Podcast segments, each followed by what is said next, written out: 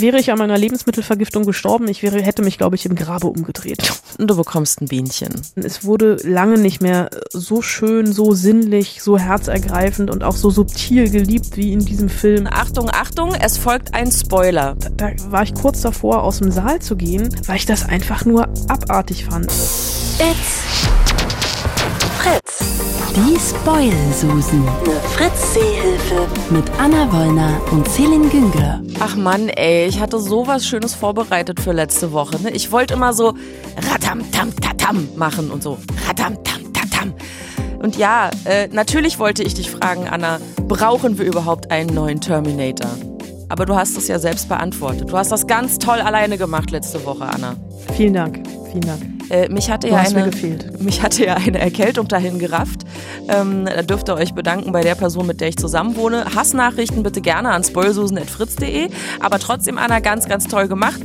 Ich bin wieder da. Kann sein, dass ich ein bisschen rumhuste. Aber jetzt hat's Anna dahin gerafft. Das stimmt. Ähm, ich äh, liege zu Hause, weil ich habe was Falsches gegessen. Also ich habe jetzt nicht einfach mal so was Falsches gegessen, wie man mal was Falsches isst und zwei Tage Magen-Darm hat. Ich habe eine Lebensmittelvergiftung. So eine richtig krasse. Also ich bin richtig, so eine richtig krasse Lebensmittelvergiftung. Der Arzt meinte, es dauert zehn Tage. Ich bin, was die einen Symptome angeht, jetzt bei Tag vier. Das Fieber habe ich schon hinter mir. Und äh, Wunder der Technik sei Dank ähm, sitzt Anna Wollner jetzt halt zu Hause, das Klo in der Nähe. Und äh, ich bin hier. Vielen Dank für dieses Studio. schöne Bild. ähm, genau.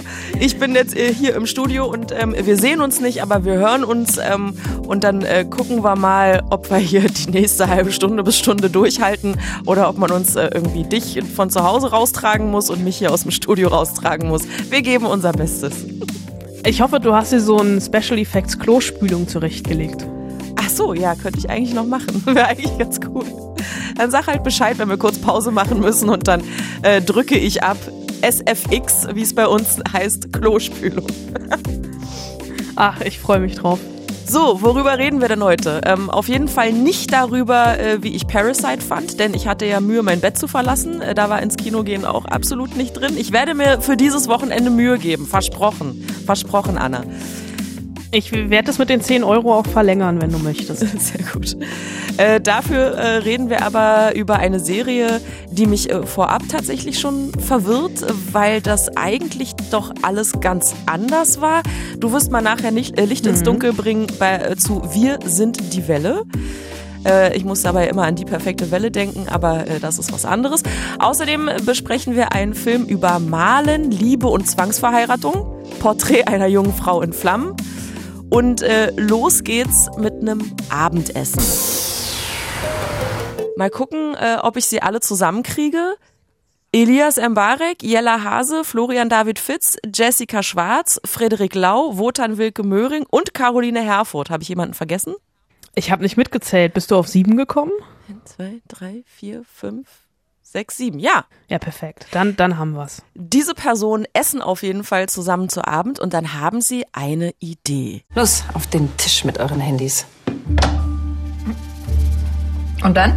Naja, für die Dauer des Essens werden SMS und WhatsApp, egal was reinkommt, vorgelesen und alle Anrufe auf Lautsprecher gestellt. Keine Geheimnisse.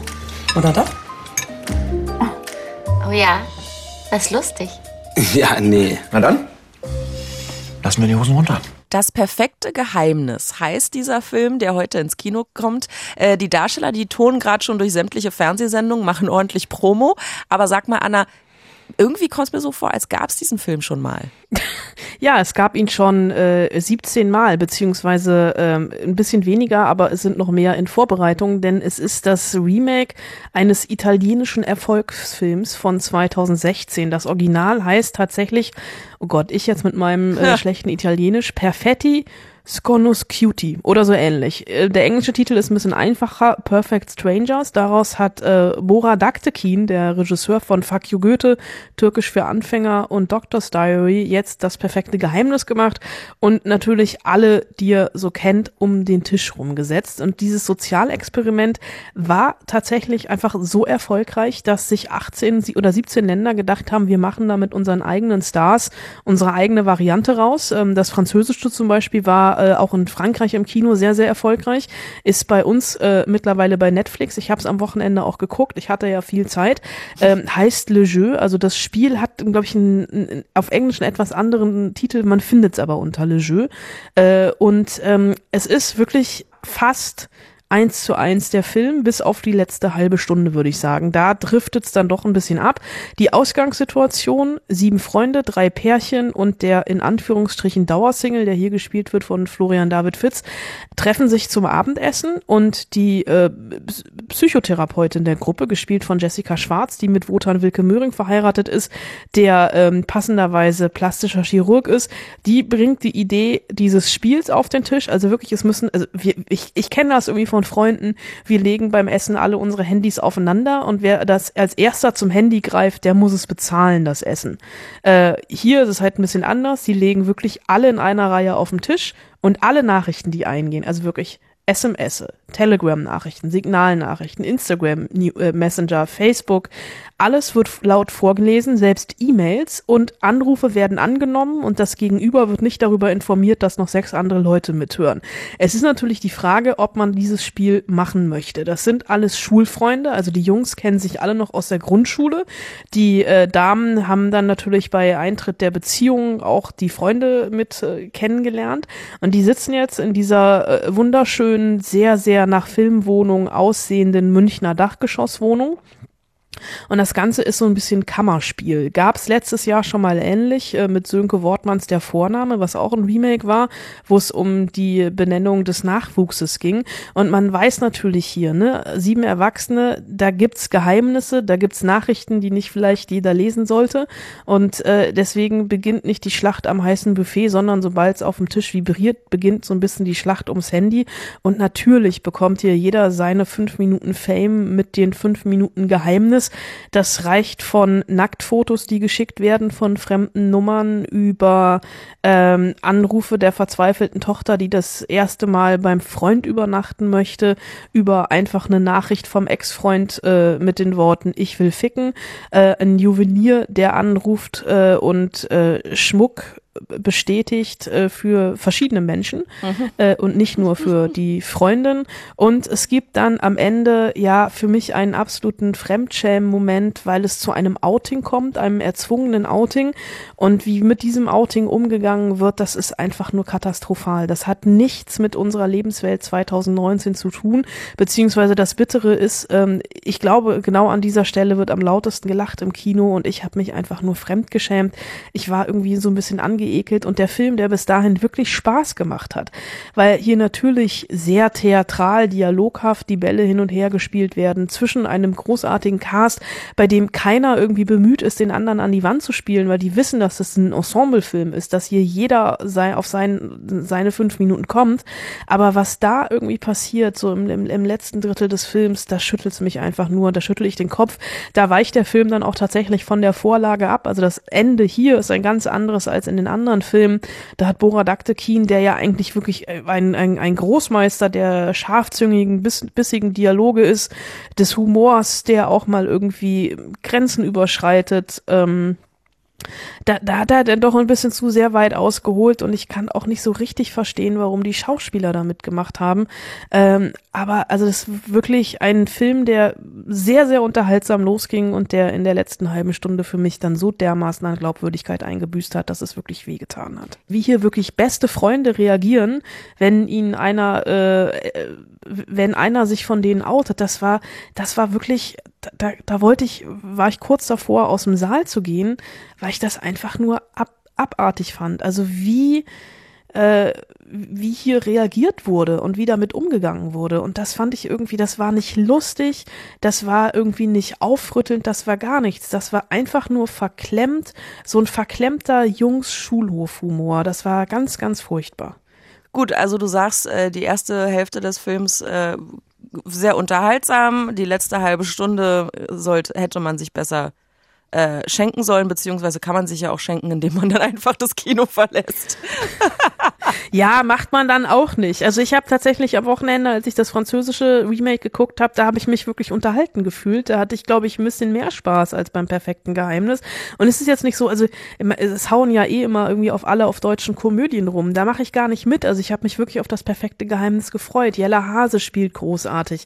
Äh, das ist wirklich ein Film, der eigentlich Spaß macht, aber bei dem ich mich halt wirklich einfach an dieser einen Sache gestört hab, hat und die hat dann so überwogen das Ganze, dass ich irgendwie wirklich mit so einem mit einem schlechten Gefühl rausgegangen bin. Und ich weiß, dass da wieder jetzt am Wochenende die Massen reinstürmen werden, mhm. dass der Film funktionieren wird, dass er sein Publikum findet.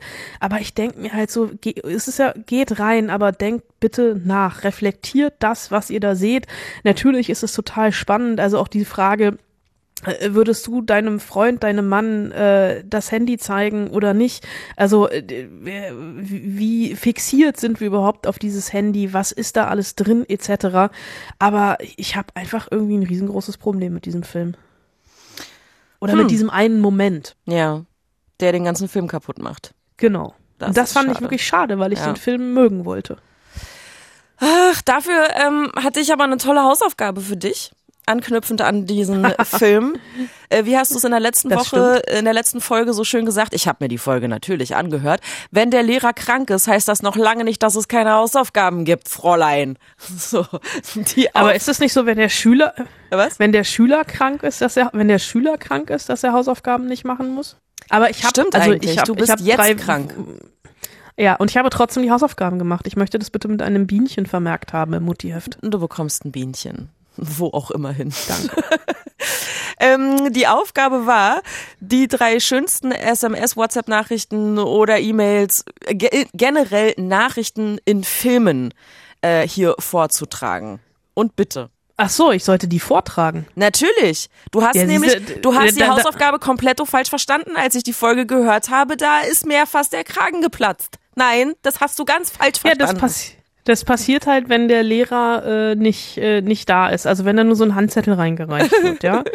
Ich hab, also ich habe jetzt drei Filme rausgesucht, in denen schöne Nachrichten. Ich habe aber die Nachrichten natürlich nicht rausgesucht. Oh Mann, ey. Fail. Also beziehungsweise bei, bei, bei einem kriege ich es vielleicht noch hin ähm, dass ich, weil, weil da, also bei meinem, warte, bei meinem Lieblingsfilm, bei der schönsten Nachricht, bei den schönsten Briefen im Film, mhm. das kriege ich, das kann ich vielleicht noch vorlesen. Mhm. Äh, ich muss nur kurz was, was finden. ähm, das hat der Lehrer immer gerne. Wenn quasi während des Unterrichts die Hausaufgabe noch schnell nachgemacht wird. Ja. Ähm, also der, der, der erste Film, äh, in dem es natürlich um, um, um Nachrichten geht, äh, den ich rausgesucht habe, ist ganz klassisch E-Mail für dich mit Meg Ryan und Tom Hanks. Äh, da habe ich jetzt allerdings keine explizite Nachricht rausgesucht. Ich Schade. erwähne einfach nur den Film. Mhm. Äh, ähnlich verhält es sich wie äh, bei, bei PS Ich liebe dich. Ich glaube, dem Klassiker der modernen äh, Briefroman-Verfilmung, auch wenn diese Briefe, die hier kommen, sehr, sehr einseitig sind, weil der Schreiber natürlich schon tot ist und Hilary Swank sie von ihrem verstorbenen Verlobten einfach zu bestimmten Occasions äh, bekommt und diese Briefe immer unterschrieben sind mit äh, PS Ich liebe dich. Und ähm, für mich die ähm, wunderschönste Brieffreundschaft in einem Film ist äh, tatsächlich im Animationsfilm Mary und Max oder Warum Schafe schrumpfen, wenn es regnet. Das ist ein Knetanimationsfilm über die Brieffreundschaft eines New Yorker Autisten mit einem pummeligen australischen Mädchen, die die wirklich wichtigen Fragen des Lebens thematisieren. Und dieser Film ist wirklich, also er ist knetanimiert, ähnlich wie Wallace und Gromit. Und ähm, da werden essentielle Fragen des Lebens zwischen diesen beiden äh, ausgetauscht. Äh, eben einmal ein äh, irgendwo in der australischen Pampa, Mary Daisy Dinkel und Max Horowitz, ein New Yorker autistischer Jude. Und äh, die schreiben sich hin und her. Unter anderem geht es da um die zentralen Fragen.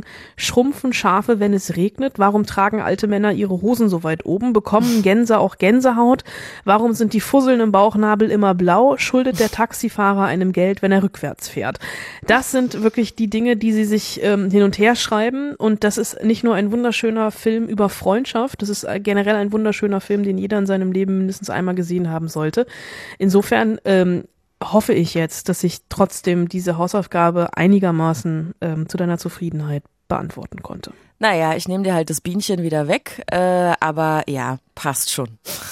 Du hättest es halt ein bisschen expliziter formulieren müssen. Ja, habe ich doch. Dann hätte ich hier mit, o mit einem O-Ton-Feuerwerk in mich gehauen. Aber so. Ja, komm, ich war, ich war im Erkältungsdelirium. Also auch mir musst du verzeihen. Ausnahmsweise. Okay. Komm, Anna, lass uns übers Malen reden. Eloise, hm? ich muss Ihnen etwas sagen. Ich bin Malerin. Ich bin hier, um Sie zu malen. Ich habe gestern Ihr Porträt beendet. Deshalb priesen Sie also die Vorzüge des Exils an. Sie haben sich schuldig gefühlt. Das ist Porträt einer jungen Frau in Flammen. Ich fasse mal kurz, äh, wahrscheinlich sehr dilettantisch in deinen Augen zusammen. Frau ist einem Mann versprochen, den will sie aber nicht heiraten. Von ihr soll ein Porträt gemalt werden, sie weigert sich. Neue, hm, Dienstmarkt, nenne ich sie mal, kommt ins Haus, soll sie malen. Dienstmarkt verliebt sich in Frau. Ungefähr richtig? Äh, ja, ganz grob, ganz grob. Denn du hast, das äh, klang alles so ein bisschen, bisschen, bisschen abgehackt. Das Ganze spielt im 18. Jahrhundert, ist ein ja wirklich, also queerer Historienfilm über eine Malerin und ihr zu malendes Objekt, eben diese junge Frau, die verheiratet werden soll. Ähm, es ist der ein Film von Celine Sciamma, der in Cannes seine Weltpremiere hatte, der mich also im Mai schon umgeworfen hat, den ich mir in Cannes tatsächlich zweimal angeguckt habe, weil er mich so verzaubert hat, weil es wirklich ähm, ein Film ist, ähm, viele schreiben und sagen jetzt, ja, das ist ein Frauenfilm, ne, weibliche Regisse also Regisseurin, weib zwei weibliche Hauptdarstellerinnen. Ähm, es kommt in dem Film kein einziger Mann vor. Ich glaube, am Anfang irgendwie sitzt einer im Ruderboot und bringt diese Malerin eben auf eine äh, an, an die Küste, wo sie ähm, bezahlt von der Mutter des Mädchens, die verheiratet werden soll, weil ihre Schwester sich das Leben genommen hat und sie ist jetzt aber quasi dem gleichen Mann versprochen und möchte das nicht. Und ähm, im 18. Jahrhundert fertigte man aber vor der Hochzeit noch Porträts an. Und diese Malerin kommt jetzt und soll heimlich die Tochter des Hauses malen und muss aber natürlich unter irgendeinem Vorwand erstmal in dieses Haus kommen, damit die nicht äh, auf, äh, damit die, die, die den Braten nicht riecht. Und die beiden freunden sich dann an. Sie ist also eigentlich angerudert worden, ähm, um äh, Ablenkung und Unterhaltung zu bieten. Und äh, die beiden kommen sich dann natürlich näher und es ist eine ganz zärtliche, ganz präzise beobachtete Liebesgeschichte, wirklich äh, ganz, ganz herzzerreißend und emotional. Ich habe immer noch Gänsehaut von diesem Film gefühlt. Ähm, wirklich nur, ich will gar nicht zu viel darüber reden, äh, sondern einfach nur sagen, guckt euch diesen Film an, denn es wurde lange nicht mehr so schön, so sinnlich, so herzergreifend und auch so subtil geliebt wie in diesem Film Porträt einer jungen Frau in Flammen von Celine Sciamma. Also für mich wirklich äh, äh, langsam wird's albern, weil ich es äh, gefühlt in den letzten Wochen in jedem Podcast gesagt habe, aber es ist einfach so, dass halt einfach gerade die besten Filme ins Kino kommen. Porträt einer jungen Frau in Flammen wird bei mir definitiv in den Top Ten einen Platz relativ weit oben haben. Das ist halt nur leider so ein klassischer Film, den ich mir niemals im Kino angucken würde. Und ich sage dir auch warum. Sowas wirkt zu Hause einfach besser, denn du hast niemanden, der irgendwie blöde Sprüche macht, niemanden, der sein Handy rausholt, niemanden, der lautstark im, irgendwie aufs Klo geht oder Popcorn isst oder so. Das ist so ein Film, da muss man eintauchen und äh, ich persönlich finde, das geht heute nicht mehr in Kinos. Leider. Ich glaube, dass niemand, der in diesen Film gehen wird, im Programmkino deines Vertrauens da mit Popcorn reingehen wird, dass da auch niemand sein Handy rausholen wird. Das ist, glaube ich, einfach so ein Film, in den Leute gehen, die wissen, wie man sich im Kino benimmt. So. Klingt hart, ist aber so. Ja, wir, wir, machen, wir machen wahrscheinlich dann auch mal irgendwie so eine Special-Folge zum Thema Kinoetikette und wie man oh, sich bitte. zu verhalten hat, ey. Okay, gut. Ähm, trotzdem, äh, ich habe äh, schon so oft, ich sage jetzt mal, ins Klo gegriffen mit sowas, also mit den Leuten, die im Kino sitzen, dass ich, glaube ich, gerne warten möchte, ähm, bis der irgendwie rauskommt, dass ich ihn mir äh, zu Hause angucken kann. Sorry. So, und wenn wir schon mal auf der Couch sitzen, ähm, dann können wir uns hinterher noch eine Serie angucken. Ja, ich weiß, die Logik hinkt. Äh, zum Beispiel Wir sind die Welle auf Netflix. Wie weit würdest du gehen? Für deine Ideale. Für unsere Zukunft. Es gibt nur eine Welle. Je mehr Leute wir sind, desto mehr können wir erreichen. Und aus der Welle wird irgendwann ein riesiger Tsunami. Also, ich habe den Film Die Welle gesehen. Korrigier mich, wenn ich falsch liege, Ja. aber da war doch Jürgen Vogel, der Lehrer, und er macht mit seinen Schülern ein Experiment, wie schnell man in so ein faschistisches System geraten kann, wie schnell man Opfer wird, wie schnell man Täter wird und wie schnell man sich, äh, wie schnell sich so Gruppendynamiken verselbstständigen. Krasser Film, krass guter Film, aktueller denn je, Hashtag Landtagswahl Thüringen, Brandenburg, Sachsen etc. So, und habe ich das so soweit erstmal richtig zusammengefasst? Also sehr grob natürlich. Sehr grob, sehr richtig zusammengefasst. Ich würde da noch kurz ein Stück zurückgehen, weil dieser Film natürlich auf etwas basiert, nämlich auf einem Roman, äh, der auch Die Welle heißt. Und dieser Roman wiederum basiert auf einem Projekt, was ein Lehrer in den 60ern in Palo Alto in Kalifornien tatsächlich mit seinen Schülern gemacht hat und selber darüber erschrocken war, wie schnell sowas funktioniert. Ähm, es gab, äh, also aus diesem Roman wurde ein, ein Theaterstück, es ist, glaube ich, auch das Buch war äh, Pflichtlektüre, ich glaube neunte oder zehnte Klasse. Ich, ich selbst habe es tatsächlich als Theaterstück gespielt, ein darstellendes Spiel. Dann kam 2008 der Kinofilm und jetzt kommt vom gleichen Menschen, nämlich von Dennis Gansels, äh, Dennis Gansel als Executive Producer und Regisseur die Serie Wir sind die Welle. Und jetzt wieder du. Okay. Ist sowieso immer die Frage, ob das eine gute Idee ist, aus einem Film eine Serie zu machen, aber das ist auch wieder eine ganz andere äh, Spoilsusen-Folge. Jetzt kommt der Punkt, an dem ich nicht mehr ganz mitkomme, denn ich werde aus dem Trailer nicht schlau. Irgendwas ist anders. Irgendwas ist anders. Ähm, und es ist etwas anders, was mich auch auf die Palme gebracht hat. Ähm, ich habe auch versucht, mit Dennis Gansel im Interview darüber zu reden, das hören wir gleich, aber er hat hier tatsächlich einfach das ganze Projekt um 180 Grad oder die ganze Idee, die hinter der Welle steckt, für mich um 180 Grad gedreht. Ja, er ist so ein bisschen seiner Zeit voraus gewesen, weil er Entwicklungen vorweggenommen hat. Die haben die Serie 2016 gedreht. Ähm, also er hat gesellschaftliche Entwicklungen sehr, sehr gut antizipiert und versucht die hier also auf seine Art und Weise darzustellen. Es geht um eine Gruppe Schüler auf einem Geschwister-Scholl-Gymnasium in der Nähe von Hamburg und das sind so ein bisschen die klassischen Außenseiterfiguren. Es kommt jemand Neues in die Klasse, Tristan, ein Junge, den so eine geheimnisvolle Aura umgibt, weil niemand so genau weiß, wo er herkommt und dieser Tristan kommt, ist im offenen Vollzug. Also der ist eigentlich im Gefängnis, weil er etwas Schlimmes getan hat und darf zur Reintegration aber wieder in die Schule. Und der versammelt jetzt zieht magisch irgendwie so ein paar Leute an, die eine Bewegung gründen und die, also eben diese Wir sind die Welle Bewegung und die anfangen für ihre Ideale einzustehen und die äh, Dinge machen. Die machen einen Attentat auf einen AfD-Politiker, beziehungsweise ist es kein AfD-Politiker, es ist ein Politiker der Partei NFD, aber die Parallelen, die liegen wirklich also mehr als auf der Hand. Die ähm, überfallen einen Schlachthof, die machen einen Anschlag auf ein Autohaus, in dem SUVs verkauft werden. Und diese Bewegung, die wir da sehen, erinnert doch sehr, sehr stark an eine radikalisierte Version von Fridays for Future. Also die stehen einfach, die, die, die wollen eine bessere Zukunft und machen deswegen, bauen die einen Scheiß nach dem anderen. Ähm, mich hat nicht nur gestört, dass die diesen Scheiß relativ schnell, äh, relativ unproblematisch auf die Beine gestellt bekommen. Äh, also einfach so von der Organisation. Am Ende gibt's äh, n, n, überfallen sie eine Waffenfabrik, weil die Denkweise ist halt, in einer Waffenfabrik werden, werden Waffen hergestellt, Waffen machen schlimme Dinge, also überfallen wir diese Waffenfabrik. Äh, und das, die über äh, tricksen die Sicherheitsvorkehrungen aus, die spazieren da rein wie nichts Gutes. Es gibt einen Polizist, der denen auf die Schliche kommt. Das ist der ein frustrierter mittelalter weißer Mann, der von seiner Familie verlassen worden ist und deswegen NFD-Anhänger ist. Und diese Kriminalisierung der Jugendlichen, die hier für ihre Ideale einstehen, die hat mich wirklich wahnsinnig gemacht, weil das mit der Welle überhaupt nichts mehr zu tun hat. Also die die Welle wirklich ein äh, ein Experiment, das aufzeigen soll, wie schnell es zu totalitären Zügen kommen kann. Also diese, dieses blinde, diese blinde Gefolgstreue, ähm, dieser blinde Gehorsam. Hier ist ein Führer und wir machen alles, was dieser Führer sagt. Natürlich gibt's irgendwie Gruppendynamiken in dieser Serie, die müssen sich erst noch finden. Es gibt den Anführer, was passiert, wenn einer aus der Gruppe was gegen den Anführer sagt, etc.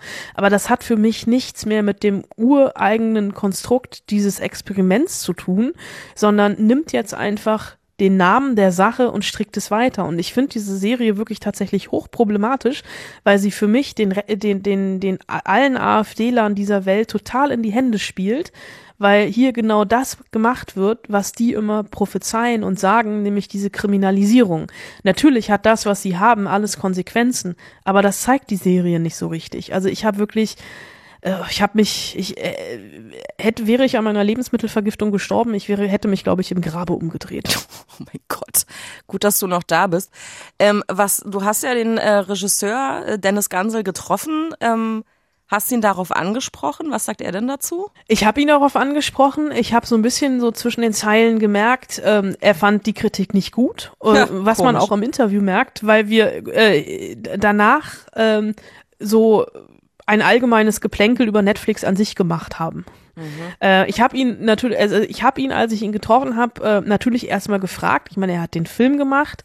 Ähm, warum jetzt eine Serie? Also das Thema ist natürlich nach wie vor wahnsinnig spannend und relevant und uns hat es vor allem auch interessiert, ähm, die Geschichte weiter zu spinnen. Und wir haben ja jetzt so einen neuen Ansatz gefunden, in dem es darum eigentlich auch wieder um Gruppendynamik geht, um Manipulation von einer Jugendgruppe.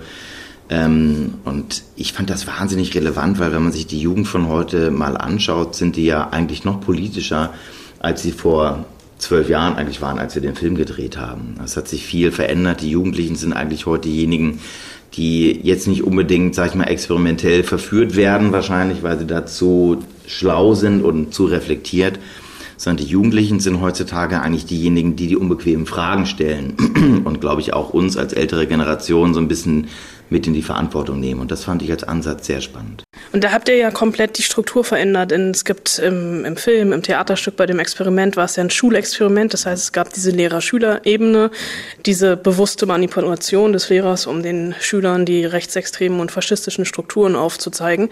Und diese Lehrerebene fällt hier komplett weg. Also es generiert sich ja eigentlich alles aus den Jugendlichen. Warum? Ja, das ist eben diese, dieser neue spannende Ansatz, ähm, der bislang noch nicht erzählt wurde. Also man muss sagen, ich glaube, so eine einfach so eine Weiterentwicklung oder eine Neuerzählung vom, vom Kinofilm, das wäre ja für mich auch ein bisschen langweilig gewesen. Und was wir festgestellt haben, als wir anfingen mit der Thematik, haben wir uns mit vielen Schülern unterhalten, damals übrigens auch, bevor wir den Kinofilm geschrieben haben. Und wir haben eben festgestellt, was, was bei den Schülern ja eine große Bewusstwerdung ist mittlerweile und dass viele Schüler eigentlich ähm, das Gefühl haben, viele Dinge in ihrem Leben laufen nicht glatt, viele Dinge sind auch von der älteren Generation ein bisschen verbockt worden und dass sie sich mehr einbringen wollen, dass sie politischer geworden sind. Und ich finde, eine moderne Serie sollte dem auch Rechnung tragen. Deshalb fand ich diesen Ansatz, dass im Grunde genommen mit dem Idealismus der jungen Leute, dass die spielerisch auch das Establishment angreifen, auch verändern wollen, das fand ich unglaublich toll. Hast du zwischendurch das Gefühl gehabt, äh, ihr habt ja schon vor mehreren Jahren angefangen ähm, zu recherchieren, Drehbücher etc., dann bis ihr jetzt äh, fertig wart mit dem finalen Schnitt, äh, von der Gegenwart eingeholt zu werden oder von der Realität eingeholt worden zu sein? Auf jeden Fall. Also wenn man sich überlegt, dass gedreht wurde, bevor Greta Thunberg sich das erste Mal vor das schwedische Parlament gesetzt hat und wenn man sich überlegt, wie weit das mittlerweile ähm, gediegen ist, äh, gerade mit Fridays for Future, ist es natürlich ähm, spannend zu beobachten, auf jeden Fall. Ja. Ich hatte da ähm, so ein bisschen das Bauchschmerzen beim Gucken, weil ich so ein bisschen das Gefühl hatte, ähm, es könnte äh, den, also die Serie könnte den Rechten so ein bisschen in die Hände spielen, weil ja so ein bisschen die Bewegung äh, kriminalisiert wird. Habt ihr darüber geredet? Inwiefern? Ähm, das, was sie machen, also sie, sie machen sich ja ganz bewusst strafbar. Also die Parallelen zu Fridays for Future und Extinction Rebellion etc., die liegen ja auch, wenn das gar nicht eure Intention war, aber irgendwie trotzdem so ein bisschen auf der Hand. Die Motivation der Jugendlichen, Dinge bewusst zu zerstören, sie gefährden ja auch Menschenleben. Dass das genau, dass man so ein bisschen die, die linke Bewegung dadurch kriminalisiert, dass das natürlich hier ist es eine fiktive Serie, aber dass diese Reflexionsebene haben ja ganz viele nicht, leider ähm, das voneinander zu trennen und dass man damit so ein bisschen ähm, Fridays for Future kriminalisiert, kriminalisieren könnte, weil eben diese Parallelen gezogen werden.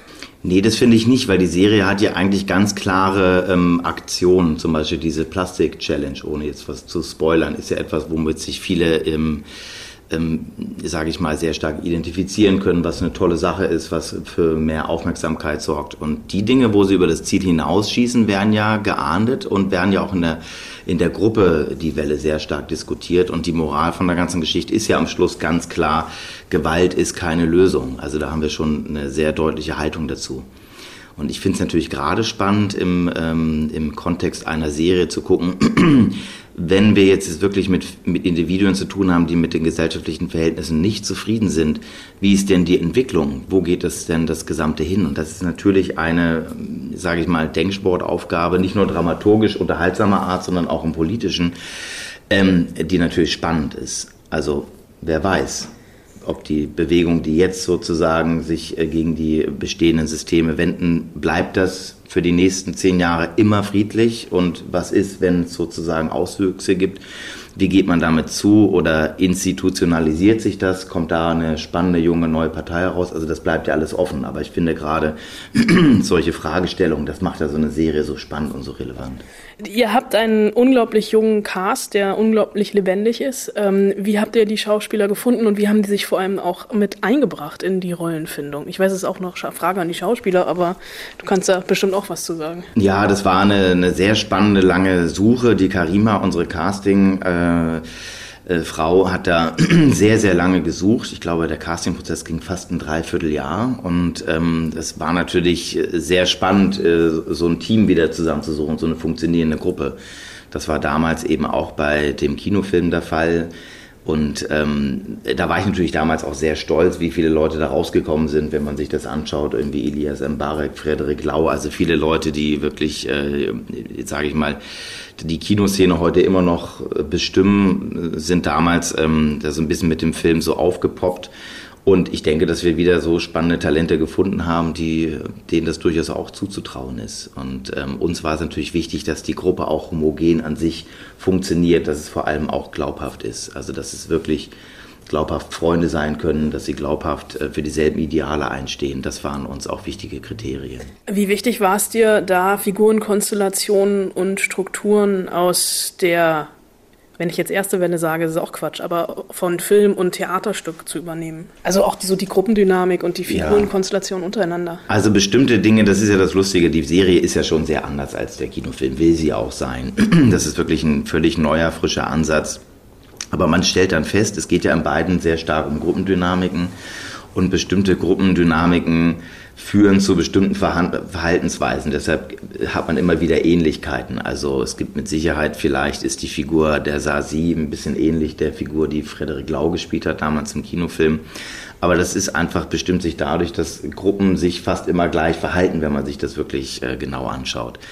Und das war uns schon wichtig, dass man da gewisse Wiedererkennungseffekte hat, aber oft kommen sie tatsächlich aus der Geschichte heraus. Also in dem Augenblick, wo man sagt, okay, es wird jetzt ein Schlachthof gestürmt, wie würde diese Figur sich jetzt realistisch verhalten? Und das, daraus kommt dann, sage ich mal, dann die, die Storyline.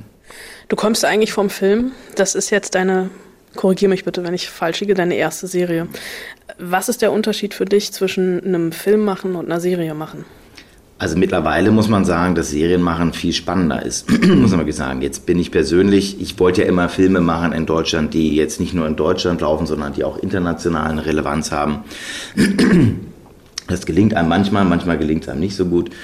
Und man muss aber natürlich sagen, dass gerade mit Netflix ähm, verschiedene Dinge zusammenkommen. Also A ist es etwas, was ich wahnsinnig viel konsumiere. Ich liebe Netflix, ich liebe Netflix-Serien, ich bin ein richtiger Fan.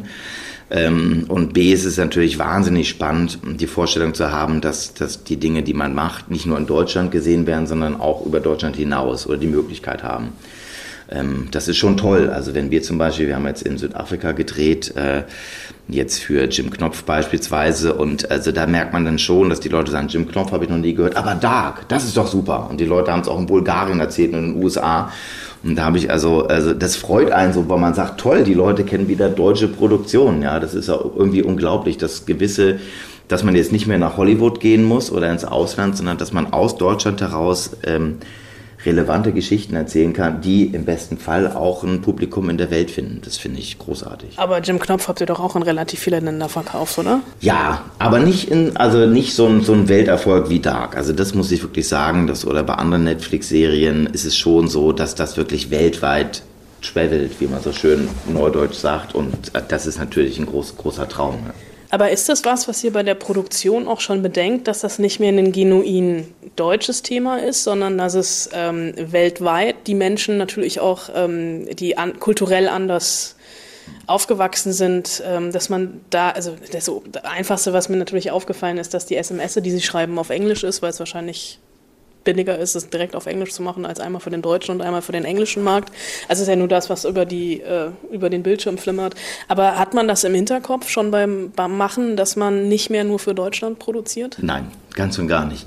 Eher im Gegenteil. Also wir versuchen so deutsch und so originär wie möglich zu sein beziehungsweise einfach so echt wie möglich, dass wir das Gefühl haben, es könnte irgendwie funktionieren. Das haben wir damals bei dem Film auch gehabt. Also da war natürlich die Überlegung, spielt es vielleicht in Kalifornien? Wir haben gesagt, wir haben keine Ahnung von Kalifornien. Also Peter Torwart, der, der Autor und ich, wir sind in Deutschland zur Schule gegangen. Wir nennen das das Sophie-Scholl-Gymnasium, weil damit können, kennen wir uns irgendwie aus. Ja. Und ähm, ich glaube, je authentischer und deutscher das ist, desto erfolgreicher ist es dann auch. Also oft sind die Sachen, die sich so ein bisschen anbiedern oder vermeintlich den Amerikanern gefallen, das geht, geht in die Hose. Und das wäre hier auch so. Und das ist bei dem Stoff natürlich umso wichtiger. Es ist ja jetzt, es ist ein Unterhaltungsformat, aber es möchte ja auch, ähm, hat ja auch eine gewisse Relevanz. Und deshalb muss man da, glaube ich, noch genauer arbeiten und authentischer lebensnäher sein. Weil ich denke mir immer, das, was ich dort sehe, könnte wahrscheinlich mit einer großen Wahrscheinlichkeit so auch ablaufen. Und ich glaube, so muss man sich der Thematik auch annähern in dem Genre. Du hast eben äh, gerade gesagt, dass du selber sehr gerne Netflix-Serien guckst. Ähm, unser Podcast heißt Die Spoil-Susan, also wir reden auch äh, viel über Serien. Welche Serie hast du zuletzt komplett am Stück weggebinged? Naja, ich habe natürlich, äh, also äh, Orange is the New Black, das habe ich erst entdeckt, eigentlich vor einem Jahr. Das war für mich also die, die Offenbarung. Ich bin so durch, gehuckt hat mich Fincher, das war irgendwie, wo ich dachte, okay, jetzt beginnt eine neue Zeitwende. Wo ich also auch. Mindhunter.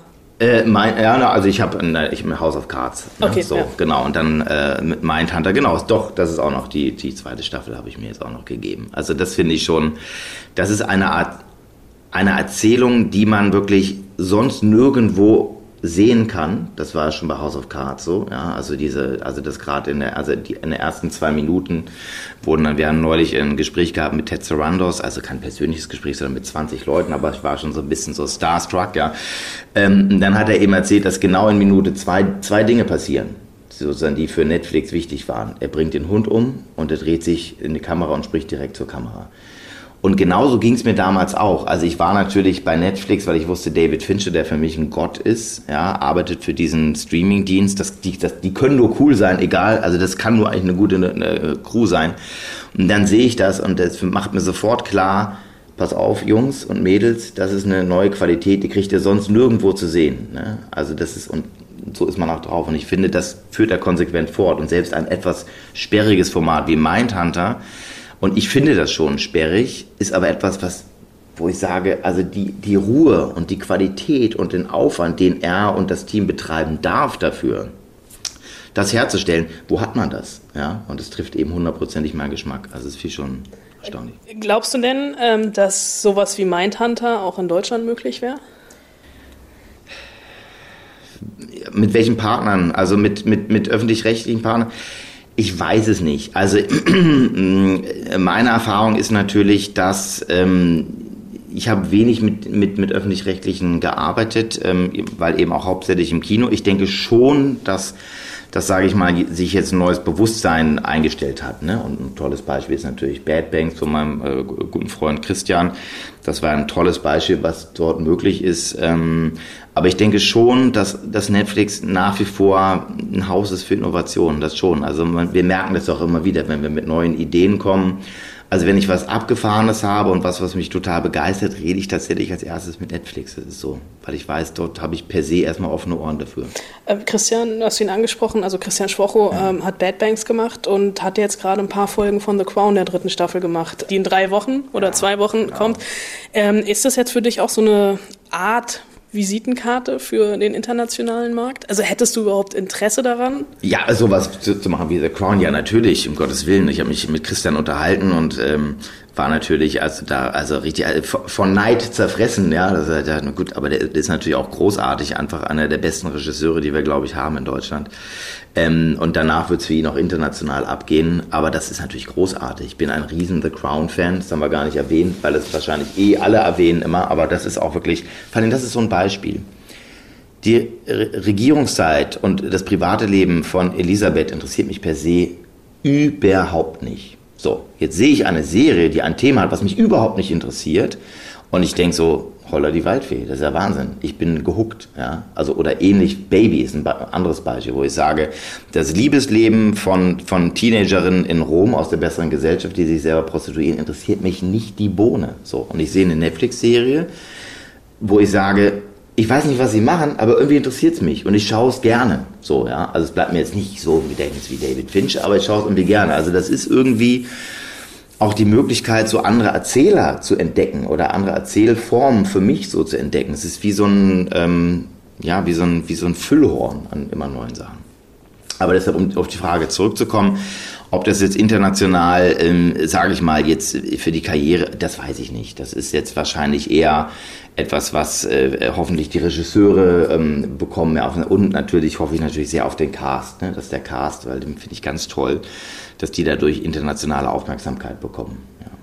Sehr gut, ganz herzlichen Dank für das Gespräch. Ja, ich bedanke mich auch. Ja, internationale Aufmerksamkeit wird die Serie vermutlich bekommen, einfach nur, weil es ja doch irgendwie ein Thema ist, was in Deutschland tatsächlich auch ein bisschen Relevanz hat. Aber es ist wirklich kein Dark. Es ist äh, ja für mich auch keine Serie, die hier irgendwelche neuen Maßstäbe setzt oder sowas. Also Wir sind die Welle ist für mich eine Serie, die ich eigentlich niemandem empfehle, wirklich zu gucken. Wow. Oh Gott. Na, vielleicht gibt's ja dann äh, in der nächsten Folge, nächste Woche eine Serie, äh, die du empfiehlst. Wir werden äh, nämlich über Watchmen reden, korrekt? Äh, korrekt. Und vielleicht ist die ja ganz nett. Ähm, außerdem geht's nächste Woche dann um äh, ja, die Fortsetzung, den neuen Teil von Zombieland. Woody Harrelson und äh, Jesse Eisenberg jagen wieder und äh, leben im Weißen Haus. Ähm, auch interessant. Und dann bin ich äh, tatsächlich, und das meine ich wirklich ernst, ohne Ironie, sehr gespannt darauf, äh, weil ich solche Filme einfach liebe. The Report. Adam Driver ähm, will die Kriegsverbrechen der CIA bzw. der USA aufklären und ans Licht bringen, beruhend auf wahren Begebenheiten. Da bin ich wirklich sehr, sehr, sehr gespannt drauf. Und das bringt mich zur Hausaufgabe für nächste Woche. Anna, bist du bereit? Oh, ich habe schon so ein bisschen gehofft, dass du sie vergessen hast. Frau Lehrerin, es klingelt gleich, ne? Also. Ja, ja, ich mach schnell. Kommt jetzt. Pass auf.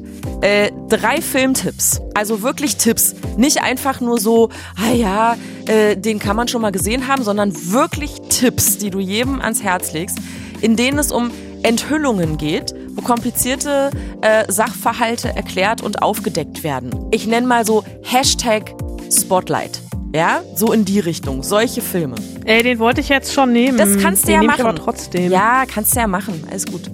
Ähm, die hätte ich gerne von dir. Wirklich Empfehlungen, wenn's wenn's sogar, äh, also noch besser wäre natürlich, wenn es auf wahren Begebenheiten beruht. Finde ich dir. Toll. Einen habe ich ja schon. Toll. so, dann äh, freuen wir uns auf nächste Woche, wa? Ähm, und wir freuen uns. Und nächste Woche sind wir auch beide mal gesund, oder? Ja, wir, wir geben uns Mühe. Schauen wir mal, wie das so läuft. Äh, wir freuen uns äh, über Kommentare und Likes und E-Mails an äh, spoilsusen.fritz.de. Äh, kontaktiert uns ruhig. Ähm, ihr werdet einen Weg finden. Und ähm, natürlich freuen wir uns auch, wenn uns nächste Woche wieder zuhört. Uns gibt's fast überall da, wo es Podcasts gibt und auf YouTube. Ich sag da mal bis Dani Manski. Tschüssikowski.